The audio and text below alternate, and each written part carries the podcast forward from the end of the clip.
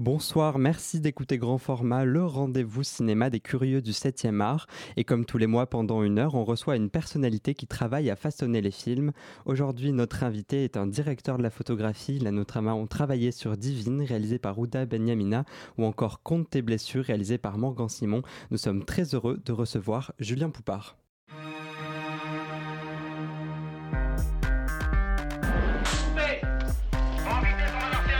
C'est bon, ça va, on a compris, ça fait du fois qu'on fait. Merci, c'est tout pour moi Merci Julien Poupard d'être avec nous dans grand format. avec plaisir. Et au sommaire de cette émission, dans un quart d'heure, le mix parfait entre Stéphane Bern et André Bazin. Il est notre critique historien de cinéma, Jocelyn Estève. Bonsoir Théo, bonsoir à tous. Alors aujourd'hui, je vais vous parler de Roger Dickens, un célèbre directeur de la photographie américaine. Puis ensuite, je vais vous parler de l'exposition Harmonie Corinne au Centre Pompidou à Paris. Tout de suite après, il est un mélange homogène entre David Guetta et Michel Simon, le DJ chroniqueur de cette émission, Luc Tailleur. Bonjour Théo. Euh, donc euh, il y aura, comme tu l'as dit, ce... Euh, tu l'as pas dit, ce traditionnel blind test qui bide toujours, mais cette fois qui ne va pas bider. Tu verras. On espère. Et en fin d'émission, je vous parlerai. Eh bien, je vais plutôt faire un, un hommage à ma manière à, Jean Rochefort. D'accord, et on parlera également de La Nuit américaine de François Truffaut, le film de chevet de notre invité.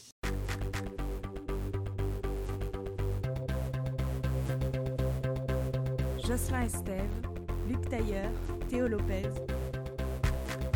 Grand format. Et avant de foncer tout droit vers l'image et la lumière, le thème de cette émission, Luc, tu reviens sur le parcours de notre invité Julien Poupard. Oui, alors Julien Poupard, bonjour. Alors vous représentez aujourd'hui dans grand format le métier de chef opérateur, aussi appelé directeur de la photographie, directeur photo et même dire faute pour les intimes. Vous avez une préférence Non, pas du tout. Ok. Alors, euh, votre mission, si vous l'acceptez, est d'imaginer et de concevoir la plastique d'un film à travers son image, sa lumière et ses couleurs.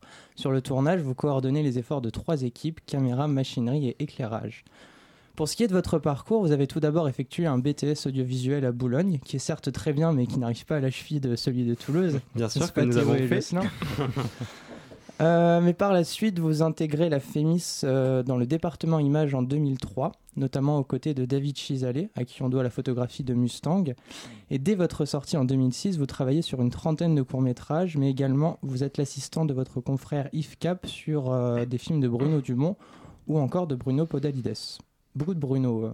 Mm. Donc aujourd'hui, en plus d'avoir remporté le premier trail de Gaulois à Neuve en 2015 sur un parcours de 21 km avec 500 mètres de dénivelé positif, petite erreur qui s'est glissée dans la bio. C'est pas grave, vu qu'on t'en veut pas, tu peux continuer. Il va y en avoir plusieurs, mais il faut toujours qu'il y ait une erreur qui se glisse dans ta bio. Je pense que c'est le principe. Ah, mais vous auriez dû dire oui tout de suite. Bon, en tout cas, on peut dire sans tressaillement dans la voix que vous pesez sérieusement dans le game du cinéma français. Votre œil semble porter chance aux réalisateurs qui vous confient l'image de leur premier film, puisque Party Girl, mais aussi Divine, ont tous deux été récompensés de la Caméra d'Or au Festival de Cannes en 2014 et 2016. Pour finir, mais aussi pour commencer l'interview, je vous pose une question ardue qui va vous faire cogiter pendant toute l'émission ou pas. Julien Poupard, c'est quoi votre plan préféré dans l'histoire du cinéma? Euh, le, euh, Un plan le plan d'image, tu veux dire un plan, ouais. Un plan de tout le cinéma ou que j'ai, auquel j'ai participé? Non, pas, pas forcément que vous avez euh, ah cadré. bah, je vais, je on, vous laisse cogiter peut-être qu'à la fin de l'émission on reviendra dessus. Euh, merci Luc. Euh, bah, donc Julien Poupard, pour, pour ceux qui nous écoutent et qui ne connaissent pas forcément les métiers du cinéma, euh, qu'est-ce que vous pouvez dire de votre métier, celui de directeur de la photographie?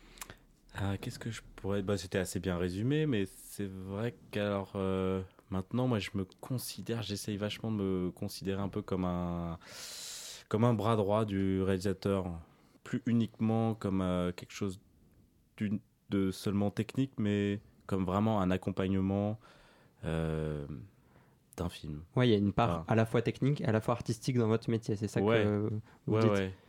Et voilà, moi j'aime bien l'idée du, du bras droit, quoi. Quelqu'un qui va être là, qui va toujours. Euh, parce qu'en fait, je crois qu'on. il faut chercher, il faut prendre des risques, des choses comme ça. C'est ça qui me plaît plus, en fait. Et, et pour ça, voilà, il y a c'est ouais, ce que j'aime bien, c'est cette idée de bras droit, quoi. D'accord. Et comment vous, vous avez eu envie de faire du cinéma et plus particulièrement l'image au cinéma, ça vous est venu comment? Alors ça m'est venu assez tôt. Euh, moi, mon père, euh, fait toujours d'ailleurs des producteurs de, de films institutionnels. Rien à voir avec le cinéma, mais ça a un rapport vraiment avec la, la fabrication. Donc assez tôt, je me suis retrouvé avec des caméras ou des choses euh, entre les mains. Et comme j'aimais pas trop l'école, je faisais tous les étés, je faisais un, un petit film avec un ami, euh, mais à partir de la, ouais, de la quatrième, je crois, quelque chose comme ça. On faisait un film tous les étés, ça nous prenait un an à le préparer. euh. et assez vite, je me suis rendu compte que, donc on, le réalisait, je me suis rendu compte que la réalisation, c'était pas exactement euh, ma place. Et, et euh, voilà, moi, du coup, c'était tout ce qui était image, euh, caméra, euh, c'était quelque chose qui me fascinait un peu. Donc voilà, on était un petit groupe d'amis et puis euh, ouais, du coup moi je faisais la, la lumi- on- je faisais un peu la lumière, mais, mais bon j'avais des projecteurs de jardin ou des, des bougies pour faire les choses. Mais, D'accord. mais voilà. C'était du bricolage qui vous a Ah ouais. amené à devenir euh, directeur de la photographie. Bah, c'est comme ça que c'est venu. Moi, je suis. C'est drôle parce qu'en fait, finalement, je suis venu au cinéma pas par la cinéphilie, mais plus par. euh, Et c'est pour ça, en fait, un peu que j'ai choisi la américaine, par parce la- que par le goût de la fascination du, du tournage ou de. Ou. De la fabrication, en fait. Là, je suis devenu cinéphile après, en fait. Et D'accord. voilà, C'était un peu bizarre. mais- Et donc, avant d'être directeur de la photographie, vous avez aussi été deuxième assistant caméra, notamment sur la direction d'IFCAP. Ça, c'est un parcours qui est assez classique pour un chef opérateur. Est-ce que c'est parce qu'on peut se faire connaître comme ça, ou alors parce que c'est vraiment absolument essentiel de commencer par ce poste pour en apprendre beaucoup sur le métier? Alors moi, je- moi c'était ce que je, c'était ce que je voulais faire après la FEMIS. Je voulais vraiment être assistant, euh, voilà. Il se trouve que j'étais vraiment très mauvais. En assistant? Ouais, Ah. c'était vraiment une catastrophe. Donc, on peut être un mauvais assistant et un bon chef-op? Bah, euh, C'est pas tout les cas, on peut devenir chef-op en étant très mauvais assistant. Euh, voilà. Alors moi, j'ai pas mal travaillé avec Yves Kep, qui est, euh, à qui je dois beaucoup, mais c'est vrai que lui m'avait clairement dit dès le départ que qu'il me prendrait pas comme premier assistant caméra, que j'étais trop mauvais, mais que voilà comme second ça pouvait aller.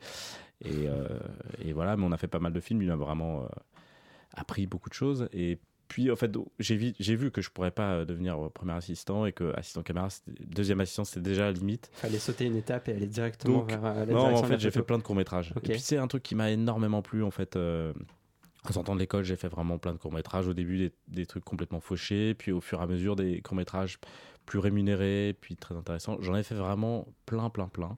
En me disant que ça allait être euh, peut-être un investissement euh, à long terme, quoi. Et puis, en fait, ça, ça a assez bien euh, marché, en fait. Et puis, après, je crois vraiment dans cette idée de génération, en fait.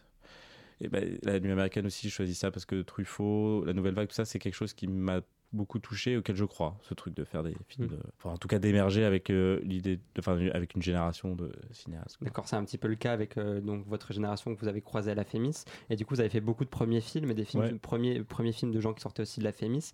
Euh, Est-ce que c'est un hasard ou justement cette idée de génération et vous aimez bien être avec des réalisateurs, euh, des, pro- des jeunes réalisateurs parce que vous-même vous êtes un, un jeune, on pourrait dire, à l'échelle d'une carrière directeur Ouais, de la bien sûr. photographie. Ouais, bien sûr. Je pense que j'ai eu ma- la chance de faire des, mes, mes premiers longs métrages très jeunes parce que en fait, je me suis retrouvé avec des jeunes euh, réalisateurs, euh, avec des jeunes producteurs. qui- Mais c'est pour ça, c'est vrai que j'ai vraiment commencé qu'avec des jeunes. Mais bon, maintenant, je suis, je suis intéressé aussi par faire des films de gens un peu plus euh, Oui, c'est ce que expérimentés. j'allais entre dire. Vous, a- guillemets. vous avez fait le, le prix du succès, c'est le dernier film en salle sur lequel vous avez travaillé, c'est bien ça? Ouais. Euh, et donc ça, c'est pas un premier film puisque le réalisateur c'est euh, Teddy euh, Lucie Modeste. Ouais. Est-ce que justement ça vous a changé quelque chose dans la manière de travailler avec quelqu'un qui avait déjà peut-être plus d'expérience dans la réalisation? Teddy, euh, il est, c'était son deuxième film, mais on a, on a presque le même âge quand même. Il est assez jeune. Ok, mais c'était quand même un deuxième film. Donc Ouais. il y a cette différence-là par rapport au premier film, par exemple Divine ou. euh, Ouais, mais c'est drôle ce truc des premiers films finalement. Moi, j'ai pas l'impression quand je fais le film avec Ouda, j'ai pas du tout l'impression que c'est son premier film.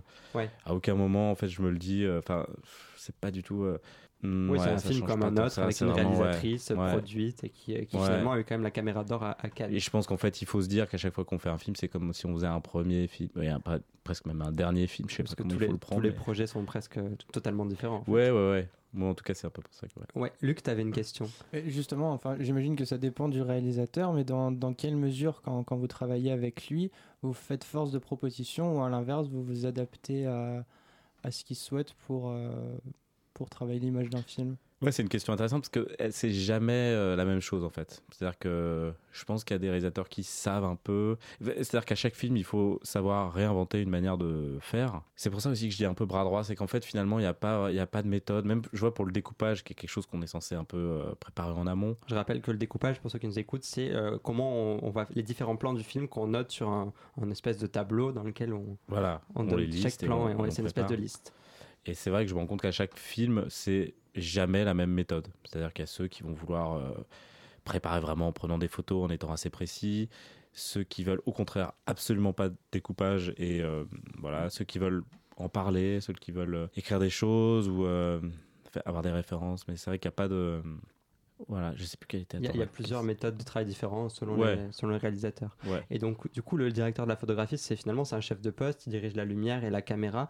Comment on choisit ces équipes euh, et comment on, on les dirige et on assume face à ces équipes ses choix artistiques euh, et techniques? Il se trouve que moi, c'est vrai que ça fait un bout de temps que je travaille avec les mêmes personnes parce qu'on a commencé ensemble euh, vraiment à faire des, des courts-métrages fauchés et puis qu'en fait, euh, on, a, on a monté les échelons un peu progressivement, mais du coup, tous ensemble en fait. Euh, voilà. Et donc là, en fait, c'est vrai que c'est très agréable, on se connaît très bien. Donc, euh, Ça permet de travailler peut-être plus rapidement, plus efficacement. euh. ouais, je pense que c'est sûr qu'on se parle moins. Après, ce qui est compliqué aussi là-dedans, c'est qu'il faut arriver à se renouveler, à pas. Et je vois parfois, j'ai l'impression que on pourrait se dire qu'on fait la même chose que tel film, mais il faut arriver quand même là-dedans à se renouveler. C'est aussi pour ça qu'en fait, je travaille avec les mêmes, mais pas tout le temps non. Enfin, il y a quand même. euh, C'est important qu'il y ait des petites propositions qui arrivent d'ailleurs, ouais, des petites nouvelles je pense que c'est important euh. pour tout le monde d'ailleurs, comme euh, pour eux comme pour moi, de faire, d'avoir d'autres expériences pour, euh, bah, pour se renouveler. Quoi. D'accord, on continue de parler directeur, direction de la photographie juste après. En attendant, on marque une petite pause, une pause musicale. On écoute Golden Sailing de The Black Keys.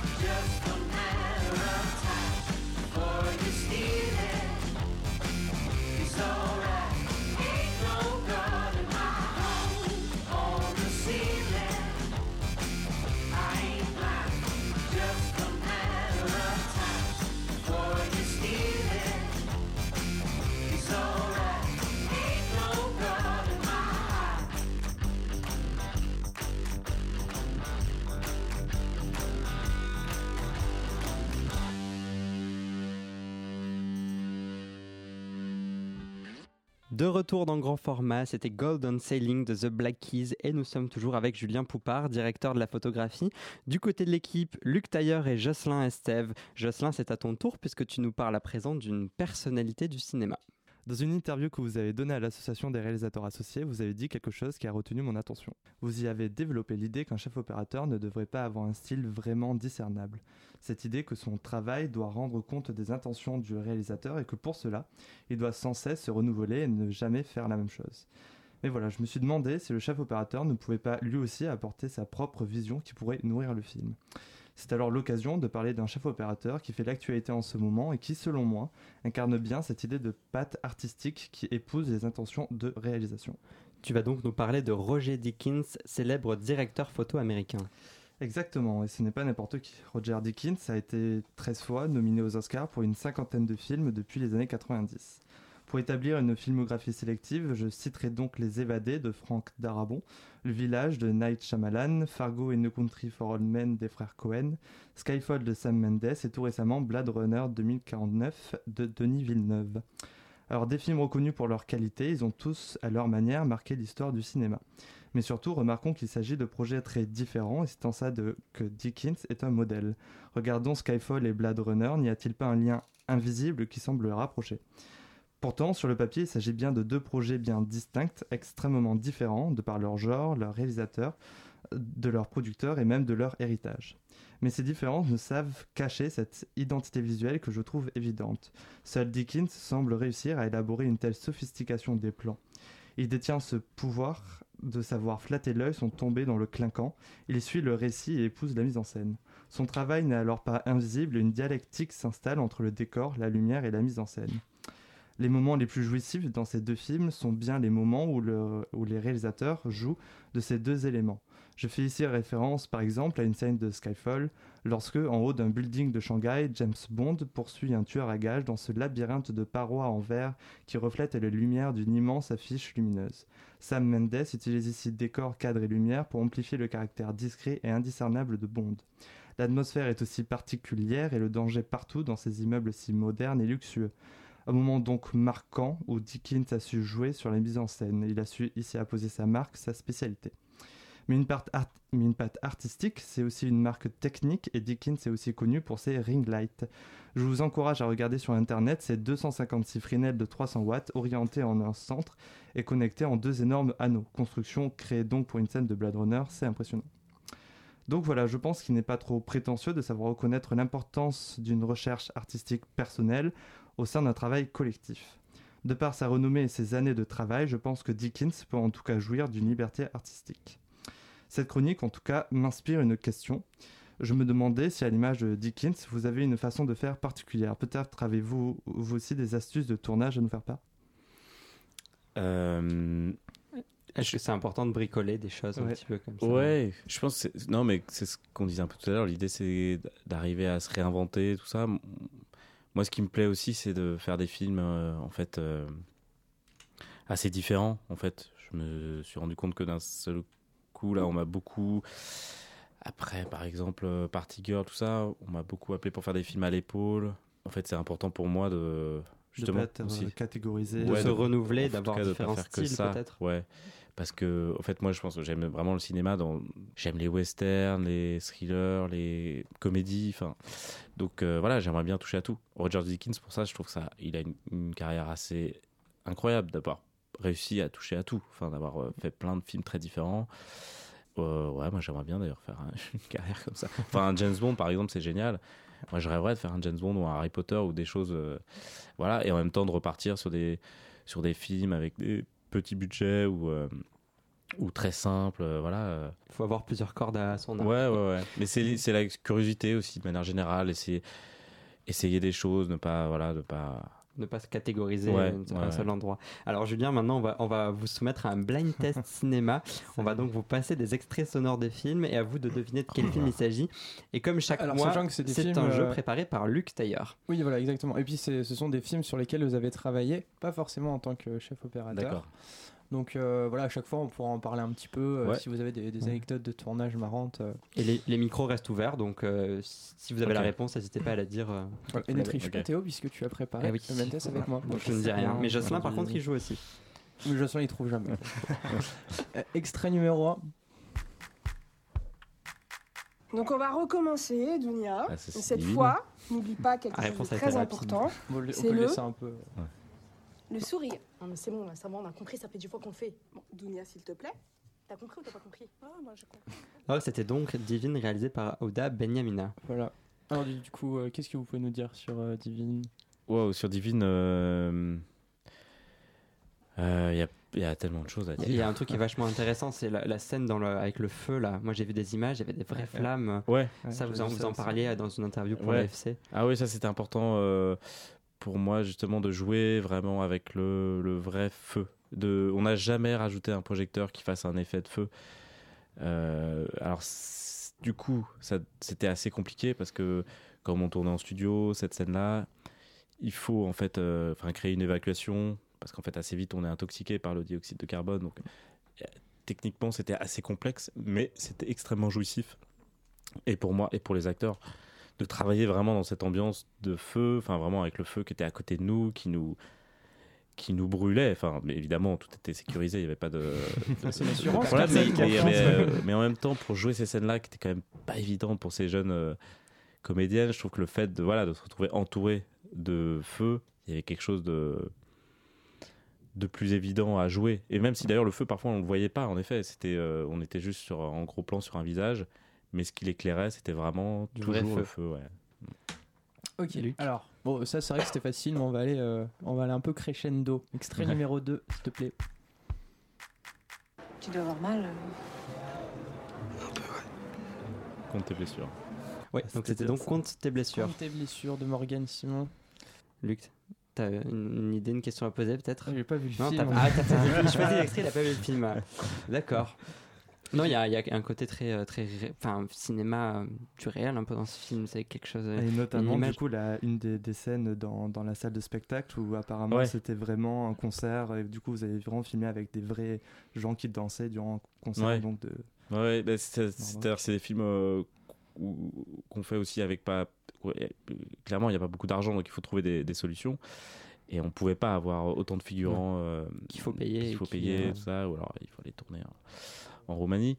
Mais, euh, mais du coup, donc voilà, c'était l'idée de se mettre, de, s'intégrer dans un, dans un réel concert, mais avec, euh, ouais, c'était, c'était assez complexe parce que c'est, je m'étais pas rendu compte de ça au départ, mais c'est un truc assez, pas violent, mais disons que c'est difficile de, de, de filmer sans, sans tomber en fait, parce que les gens se, se- Oui, parce que les gens sont vraiment pas forcément. Enfin, ils savent qu'il y a un tournage, mais ils sont là aussi pour danser, donc Voilà, c'est pas évident. vrai, surtout là pour il- danser, ouais. Ils sont surtout là pour danser, j'imagine. ouais. Ouais, ouais, ouais, donc euh, oh, en fait, ils s'en fichent de, De la caméra. film, Oui, c'est ça. gens, ouais, Ils sont font leur très, vie, très contents d'être à ce concert. Et moi, il faut que je trouve un moyen pour euh, rester debout, en fait. C'était plus ça le. Mais donc, c'est assez marrant comme. euh, Voilà, et donc j'avais euh, mon chef électro, chef machinot, euh, Nicolas Maupin, Alexandre Chaplard, qui était vraiment qui était à côté de moi, qui faisait les. Comment on disait, les, Les gardes du corps Ouais, sur le ouais. côté. Et du Mais du le- coup, il y avait vraiment des trucs où on était vraiment au cœur du. Parce que nous, c'était notre idée avec Morgan, c'est qu'on voulait vraiment être à l'intérieur. On voulait pas du tout tricher quelque, ch- quelque chose d'un peu lointain ou d'un peu en long focal. Ou... On voulait vraiment être dedans, euh, quitte à, à se prendre les coups, mais, euh, mais pour ressentir au mieux euh, ce, que, ce que vivait le personnage, d'être vraiment dans cette. euh, Voilà. C'est un peu ça. D'accord. Extrait numéro 3. Extrait numéro 3. Madame, J'ai une petite armoire qui est en train de rendre l'âme. ah, on va Mon voir ça. mari n'a rien pu faire. On va vous soulager. Voilà. C'est mon grand-père qui l'a fabriqué pour moi quand, quand j'étais petite. Bon public. Bien sûr. Alors, on va Bien voir joué. ça. Oui, c'était bien ça. Dans le public, Versailles rive droite de Bruno Podalides. Alors celui-là, je l'ai vu. Et c'est même Ah. un de mes films préférés. Alors du coup, euh, est-ce que vous pouvez nous en parler, s'il vous plaît? Alors, ça, je dois vous avouer que j'ai pas fait tout le film, hein, j'ai fait juste une toute Ouais. petite partie à la fin. Euh, C'était quand même une expérience intéressante. Ouais, Vous étiez quoi, deuxième sur euh, deuxième assistant? J'étais euh, ouais deuxième assistant renfort parce qu'on était plus. il y avait- D'accord. Je suis vraiment intervenu euh, les derniers jours. hein, j'en ai- pas fait beaucoup, mais ça m'a. ça m'avait ça m'a un peu marqué quand même ouais parce que on avait fait des on avait tourné dans le métro aussi et euh, ouais puis enfin voilà Bruno Podalides c'est un c'est quand même un mec assez assez dingue il y avait une ambiance un truc autour de ses moi c'est la première fois que je voyais sur un plateau quelqu'un qui était si euh, à l'aise avec ses comédiens et avec l'idée de d'une troupe quoi de quelque Mm. chose de et puis en fait si à l'aise même avec toute l'équipe quelque chose de très très joyeux en fait D'accord. voilà, Mm. c'est la première fois quand j'étais encore assistant, c'est ça que je voyais. Mais voilà, en fait, cette harmonie dans le film, je voulais savoir si elle était aussi présente sur le tournage. Donc, t'as- Apparemment, t'as oui, eu ta donc, euh, réponse. Je suis comblé. Allez, dernier extrait, et celui-là, il est pas facile. Ah. Ou peut-être que si. je. T'es vraiment sûr que c'est pas elle, la fille? Hein?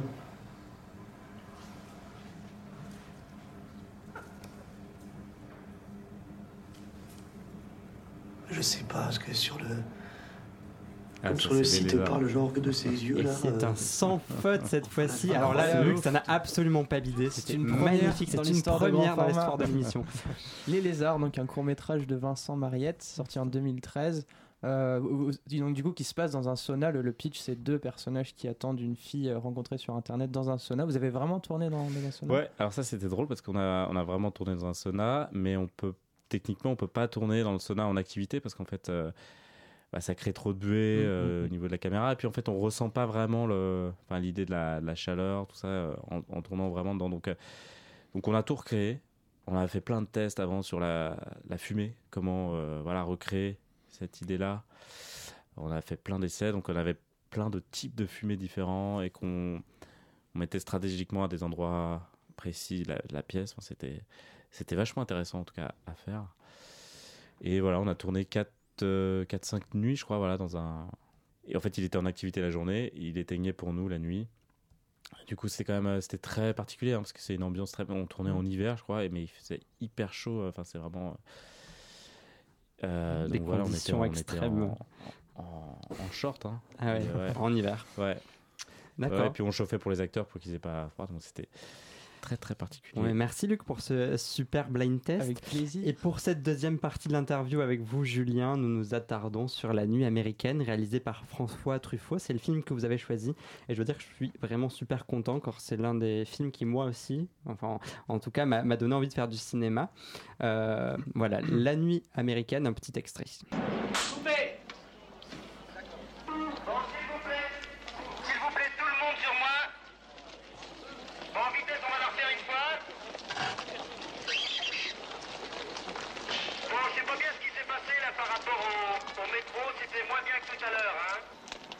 Qu'est-ce qu'un metteur en scène? Un metteur en scène, c'est quelqu'un à qui l'on pose sans arrêt des questions. Des questions à propos de tout. Bonjour Damien. Quelquefois, il a les réponses, mais pas toujours. Euh, vous avez été satisfait de la place là les C'était très bien. Vous aviez absolument raison. Puis ça s'est bien passé. On a eu une chance formidable avec le temps. C'était très Oui, bien. Oui, j'ai vu. La Nuit américaine, c'est un film réalisé par François Truffaut en 1973 et qui parle du tournage d'un film. Je vous présente Pamela, enregistré dans les studios de la Victorine à Nice. Dans cette mise en abîme, François Truffaut joue lui-même le rôle du réalisateur Ferrand sur un tournage plein de rebondissements. En somme, c'est un film de cinéma sur le cinéma. Pourquoi vous avez choisi ce film, euh, Julien? Alors, comme je vous disais, c'est vrai que je... film de chevet, c'est pas facile. C'est-à-dire que vous m'auriez posé la question aujourd'hui, j'aurais sûrement répondu à un autre film. Mais pourquoi j'ai dit ça à ce moment-là? Parce qu'en fait, La Nuit américaine, je me rappelle que bah, chez moi, mon père avait plein de cassettes vidéo. Il y avait un mur de, de cassettes vidéo VHS et il y avait ce film. Et c'est vraiment le premier souvenir de cinéma que j'ai, en fait, ce film. Et du coup, il m'est vraiment resté. Il y a quelque chose de, de très fort. Mais je pense parce que j'étais fasciné par ce truc de, de la caméra, euh, du tournage. Enfin voilà. Et du coup, est-ce que quand vous avez commencé à travailler, vous avez retrouvé un petit peu des similitudes dans ce que, vous avez vu dans le film de Truffaut et votre expérience propre du métier? Ah oui, je pense qu'il y a vraiment des choses. euh, Dans le film, il dit des trucs euh, hyper intéressants sur le Ouais. cinéma, sur. euh, Au milieu du film, il dit que le réalisateur, quand il arrive à la moitié du tournage, il se rend compte qu'il en a pas fait assez. Et sur la deuxième moitié, il carbure. Ça, c'est quelque Ouais. chose que vous C'est avez. quelque chose, je, euh, je jure vraiment auquel je pense à, à chaque film. Ouais. Cette idée de se dire, parce qu'elle est, elle est vraie pour le réalisateur, mais aussi pour l'opérateur, de se dire qu'à un moment donné, bon bah voilà, maintenant c'est la moitié, ça c'est fait, comment on peut faire pour euh, faire euh, mieux et Encore mieux. Qu'est-ce qu'on. Parce que je crois aussi vachement que le, le- le film, c'est quelque chose qui s'écrit, euh, qui s'écrit euh, au scénario, mais qui s'écrit aussi quand on tourne. Du coup, le film qu'on tourne, il est, c'est de la matière vivante en fait. C'est quelque chose qui donc qui évolue, tout ça, et donc il faut euh, voilà un peu se projeter pour se dire euh, qu'est-ce qui va être vraiment intér- intéressant. euh, dans les, dans les semaines à venir. Quoi. Et au début du film, il y a une scène mythique avec un long plan séquence hyper complexe, etc. Ouais. Est-ce que ça, c'est quelque chose, quand vous faites des plans comme ça, il y a un côté un peu jubilatoire de réussir à, à tout caler parfaitement et que le plan fonctionne super bien? Ouais, moi, c'est quelque chose qui me qui m'émeut beaucoup, en fait, le plan séquence, que je trouve vraiment. euh, En fait, l'idée d'ailleurs de ne pas tricher euh, avec le, le montage, en fait. Enfin, donc, l'idée du temps réel, je trouve ça assez fascinant. Moi, j'avais, même pour vous dire, j'avais fait mon film de fin d'études euh, à la Fémis là-dessus, sur l'idée d'un plan séquence de 10 minutes, sans. Enfin, en tout cas, de jouer sur du temps réel, quoi. Quelque Mm. chose qui a lieu. euh, Voilà, par exemple, un film comme Snake Eyes de De Palma, je trouve ça fascinant. Enfin, les, les- enfin, du coup, la première moitié, puisque la deuxième moitié d'ailleurs, elle est un peu plus étrange et moins réussie. Mais la première moitié, moi, je suis euh, vraiment scotché euh, sur mon fauteuil. Le film de, le film Victoria de du réalisateur allemand, dont j'ai oublié le nom. Ah oui. euh, Qui- Non, mais on- on n'a pas le nom, mais voilà, ce je film-là. trouve ça euh, incroyable. Moi, je suis vraiment aussi euh, euh, scotché à mon siège et vraiment, je, je trouve ça haletant. Je trouve ça vraiment incroyable et ouais, je- c'est beau. Mais c'est dur les plans séquences, ouais, c'est Ouais. dur. Et, et dans, dans ce film de Truffaut dont on parle, du coup, il y a dès le début la musique de Georges Delerue qu'on a entendu il y a, il y a quelques instants et qui nous place dans une ambiance dès, dès le début du film. Est-ce que quand, quand on fait la photo et quand vous faites la photo d'un film, des fois vous pouvez penser à de la musique qui vous met dans un certain état d'esprit ou voir des images en fonction de, de ce que peut stimuler euh, une, une écoute, euh, l'écoute d'une musique? Ah ouais, moi ça me plaît beaucoup, ouais. Je demande souvent d'ailleurs aux réalisateurs s'ils ont un peu les musiques des films avant. Et je me fais moi-même d'ailleurs les playlists euh, euh, à écouter. Et puis, par exemple, même dans les scènes de. C'est souvent quand même, c'est toujours ça qui est un peu compliqué dans les scènes où on danse ou ça, on coupe la musique pour que le, on puisse prendre le son direct. Mais moi, du coup, ça me, ça gêne vachement, donc j'essaye vraiment d'avoir toujours un casque et euh, D'écouter la musique. À, à l'ingé son de, de m'envoyer quand même la musique, parce que tu filmes pas du tout de la même manière quand, je sais pas, avec de la musique euh, Très bien, on continue de parler à direction de la photographie avec vous dans la partie 2 de l'interview, juste après une musique. Il s'agit de euh, Nem Kaldi Deria.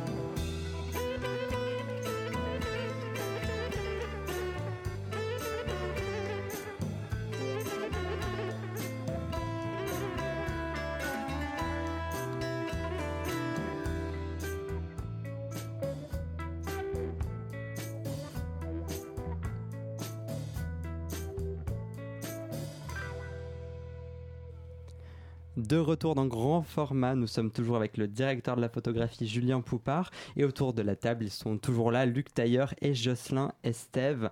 Alors on va parler un petit peu toujours d'ailleurs direction de la photographie, j'ai une question peut-être un petit peu technique, mais euh, les caméras euh, d'aujourd'hui, elles sont capables d'enregistrer du RAW, des codecs un peu lourds, des courbes gamma, enfin je vais pas rentrer dans le détail, euh, mais est-ce que on peut en tout cas modifier les caractéristiques de l'image après le tournage? Est-ce que vous, vous êtes partisan de ça, de, de modifier l'image en post-production, ou alors vous aimez bien avoir l'image finie, terminée sur le tournage, la voir directement? Ouais, alors ça c'est une, grande question parce que en effet aujourd'hui les caméras elles enregistrent en, RAW, enfin dans des formats où en fait on peut tout changer après, mais euh, on peut pas arriver à l'étalonnage avec une image euh, où il n'y a pas d'idée en fait, ou alors il faudrait 4 mois pour étalonner un, film. Et puis je crois vraiment qu'en fait la, vérité se trouve au moment où on tourne en fait. C'est là que voilà. Mais il se trouve qu'en effet pour rechercher quelque chose dans l'image ou euh, ou retrouver euh, par exemple si on veut choisir un euh, sur des, si on veut travailler sur des couleurs précises ou sur des choses, il faut donc euh, créer ce qu'on appelle des luttes. Ouais, alors, des- des- je ouais, vois ce que c'est, mais peut-être que pour ceux qui nous Ouais. écoutent, c'est un petit peu compliqué. Mais en gros, c'est on, app- on applique une, un profil d'image spécifique sur le Voilà. sur le- les- sur la caméra. Pour Voilà. simplifier. Ouais, donc ça c'est quelque chose qu'en fait on peut travailler avant le tournage. Enfin moi c'est Mm. du coup quelque chose qu'on travaille vraiment beaucoup avant de tourner. Donc, moi je fais pas mal d'essais, de choses comme ça, et puis on détermine en fait une palette de couleurs ou alors euh, une idée d'image, enfin quelque chose. Et du coup on a sur le tournage quand même une image qui est, euh, enfin en tout cas une image avec une idée. Qu'après on- finalement on peut on peut revenir dessus, tout est réversible, mais euh, je crois en tout cas à l'idée que les, les choses se font au moment où on tourne et qu'après l'étalonnage est finalement euh, comme euh, si on poursuivait un peu le travail. Le tournage, mais voilà. pas tout ne se fait pas après. Non, Donc je rappelle, pour l'étalonnage, c'est l'idée de modifier les couleurs, la Ouais. luminosité de l'image après au, au montage. Euh, D'ailleurs, vous, vous tournez, vous avez tourné beaucoup avec une caméra, une RED. Euh, Est-ce que vous avez un attachement particulier au matériel? Est-ce que ça vous permet de, de maîtriser parfaitement votre image, le fait de tourner toujours avec le, le même matériel, ou alors c'est un, un choix qui est complètement différent de, de ça? Ouais, alors j'ai pas, j'ai euh, tourné autant en RED qu'en. Alexa en fait. J'ai vu que vous euh, avez tourné, mais par exemple. euh, non, non, mais beaucoup de gens disent ça. Alors, oui, alors c'est j'ai- peut-être mal, mal indiqué sur. Non, euh, mais je pense que c'est ce qui, ce qui se passe, c'est que les films qui ont le plus marché euh, étaient tournés en RED, mais bon, c'est plus un hasard que vraiment, c'est pas la caméra qui a D'accord. Donc vous faites bien, vous faites des essais caméra Mais avant ouais, et moi, pour avoir l'image. En fait, dans euh, le fond, presque, je m'en fiche un tout petit peu de la caméra. Ouais. Faudrait pas dire des choses comme ça, mais ce qui m'intéresse, c'est plutôt ce qu'on en fait après. D'accord. Parce qu'en fait, elles se ressemblent un peu toutes. Parce qu'en gros, elles, euh, au moment où on tourne, elles enregistrent le maximum d'informations. Mais ce qui est intéressant, c'est ce qu'on en fait après, en fait.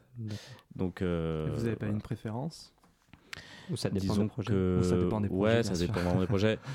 Ce qui est bien avec l'arête, c'est qu'elle est plus légère, plus compacte.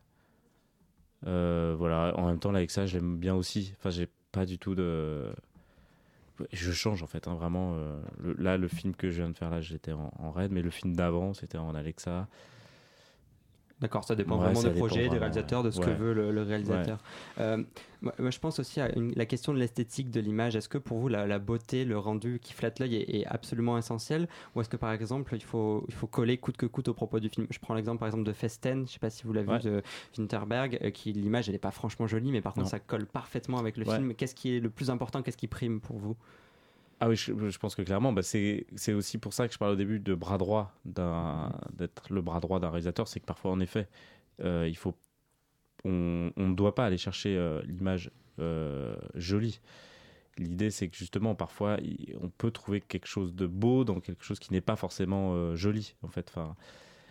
Donc, ouais, je pense que parfois, je trouve ça. D'ailleurs, moi, je me concentre plus sur l'idée de, d'être avec l'acteur et d'essayer de le, plutôt que de lui faire vraiment une lumière parfaite, quelque chose où, où, euh, où on, où on sent l'intervention d'ailleurs de, de l'opérateur, mais c'est plutôt en tout cas l'idée d'être avec lui dans la Mm. manière de, dans la proximité ou dans, dans le cadre en fait, plus que dans la, la lumière parfaite.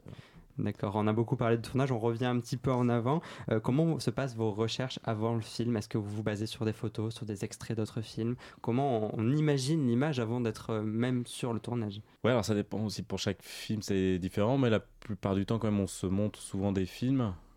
Des films parfois d'ailleurs qui n'ont rien à voir avec l'image qu'on cherche, c'est pour ça que c'est aussi très étrange. Mais moi, je- moi j'aime bien préparer euh, longtemps les films, passer du temps euh, avec les réalisateurs. Et parfois, en fait, on fait des choses qui n'ont. euh, même quand on est jeune, en fait, euh, eh ben, on apprend à mieux connaître la personne. et c'est comme ça qu'on va pouvoir vraiment comprendre ce que, ce que, ce que le réalisateur a envie de raconter Ouais. et comment il, comment il veut le raconter. Il y a un côté très son- humain, il faut qu'il y ait une relation qui se crée pour pouvoir comprendre Ouais, les ça, je- intentions de l'autre. Je suis persuadé. Et puis c'est ce qui est beau, en fait, c'est ces relations euh, d'amitié, de... de, de- de- Euh, et puis voilà, et puis comment on échange, parce est, comme vous disiez aussi au départ, moi je pense que dans chaque film, d'une manière ou d'une autre, je mets des choses qui sont euh, moi en fait.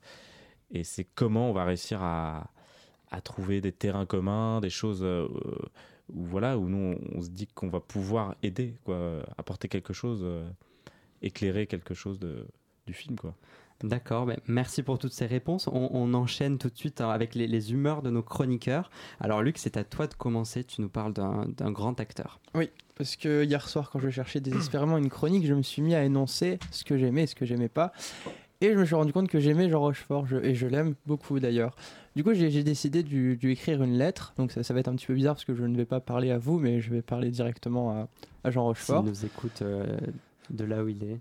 Voilà, ça sur Radio Campus euh, 93.9. Quelque chose. C'est marqué là. Alors, monsieur Rochefort, pour mal commencer, je vous avoue en rougissant que je ne suis pas très familier avec votre carrière. J'ai raté vos plus grands rôles, ceux par exemple qui vous ont valu un César pour que la fête commence ou pour le crabe tambour. Je m'en excuse et je vous promets que je me rattraperai en les regardant. Vous êtes malgré tout un visage, une voix et un corps que j'ai croisé très souvent sur un écran.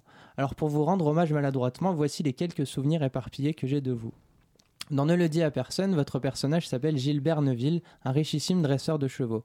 C'est amusant parce que petit, je vous associais déjà à un cheval avec vos grands yeux et votre sourire qui s'élargit à l'infini. Mais finalement, Gilbert Neuville est bien plus sombre qu'il n'y paraît et vous avez fini par m'effrayer. Je m'étais alors juré qu'on ne m'y reprendrait plus à vous faire confiance aussi facilement. Je me suis mis plus tard à vous retrouver régulièrement le soir à la télévision dans une publicité vantant les mérites d'une assurance. Alors je me suis méfié au début évidemment, me souvenant de vos lourds secrets familiaux dans Ne le dis à personne, et puis au fur et à mesure je vous ai trouvé très sympathique, d'une élégance et d'un charisme impressionnant. Dans J'ai toujours rêvé d'être un gangster, vous êtes Jean, un gangster retraité, qui a fait et refait les 400 coups avec son équipe. On vous quitte trois des assurances et on vous retrouve en petite frappe. Non, on ne peut définitivement pas vous faire confiance. L'élégance et le charisme sont toujours là, d'accord, mais vous êtes plus distant, parfois froid et la plupart du temps insondable.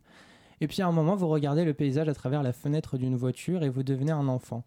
Vous êtes troublant, Jean Rochefort. On pense vous avoir percé à jour et pourtant vous arrivez toujours à nous contredire.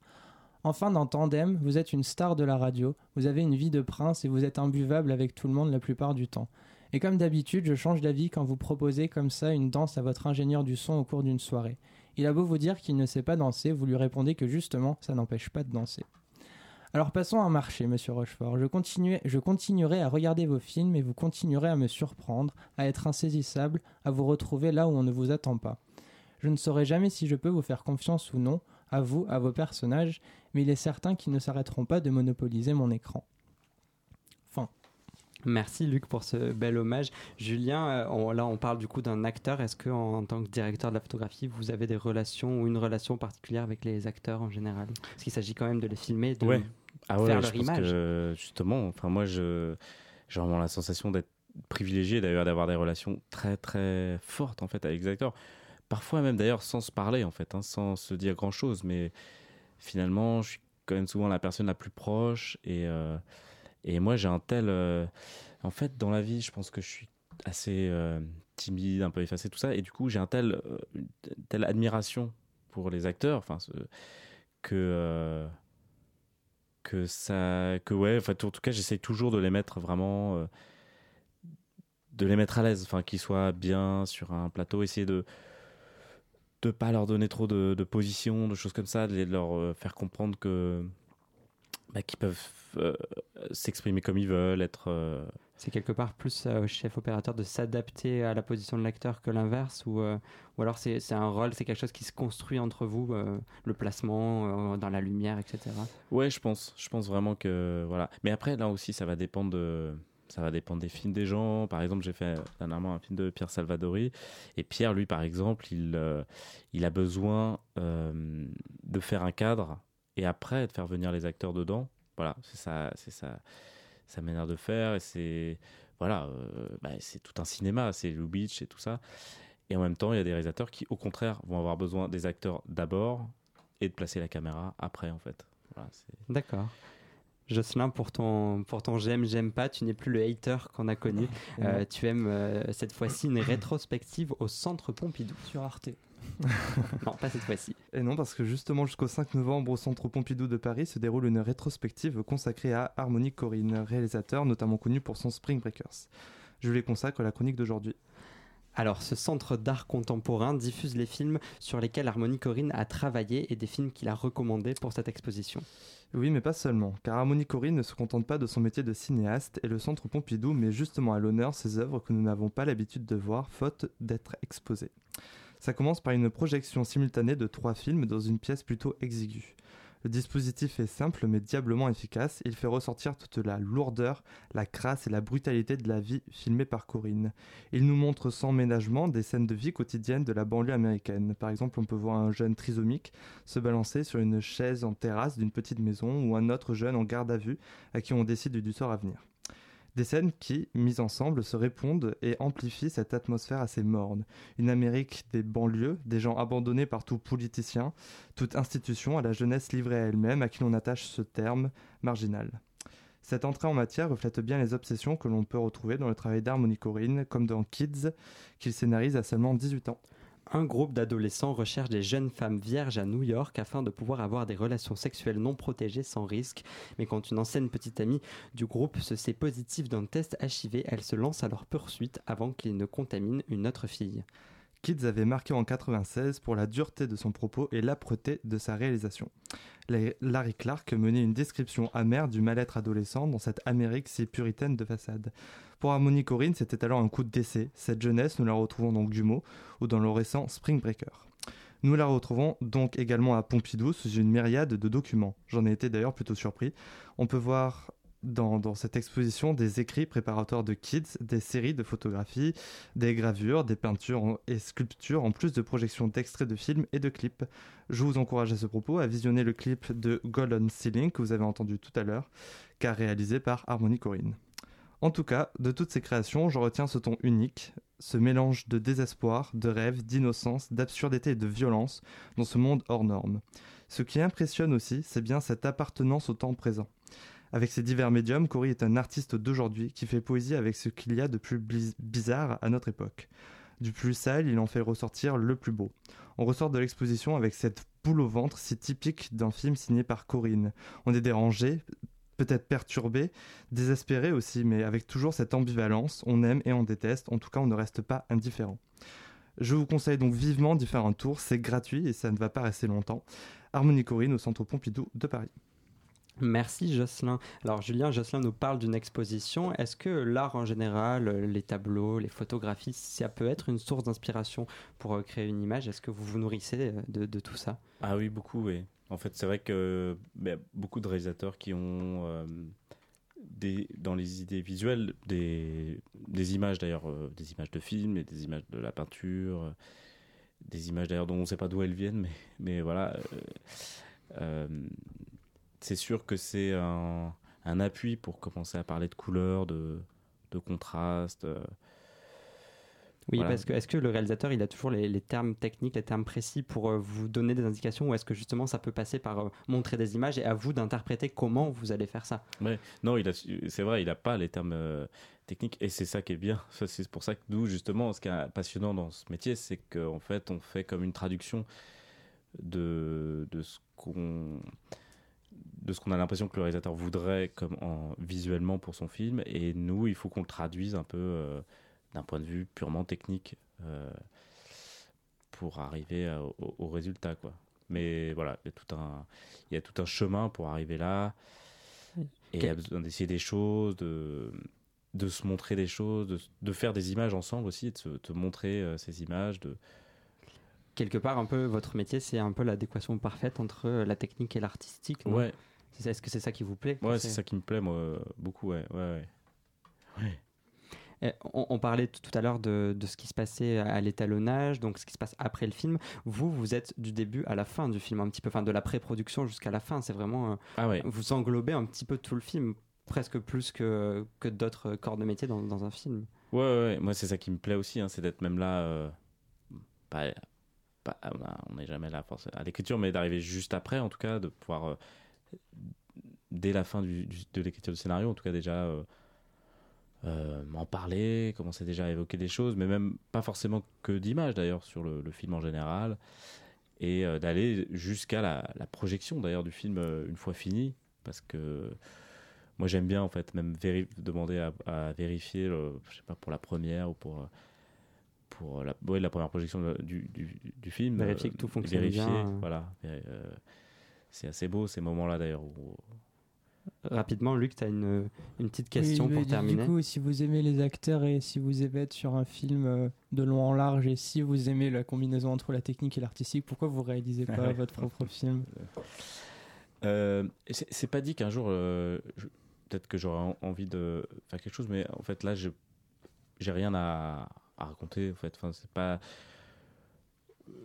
Et puis moi, je suis vraiment plus à l'aise dans cette idée. euh, je pense que c'est parce que j'ai une nature quand même un peu plus, euh, on va dire timide un peu, mais que, que, que moi je suis beaucoup plus à, l'aise dans l'idée d'accompagner en fait et de, euh, et, et voilà et de faire des choses, de rencontrer des gens différemment et du coup d'accompagner des projets différemment à chaque fois.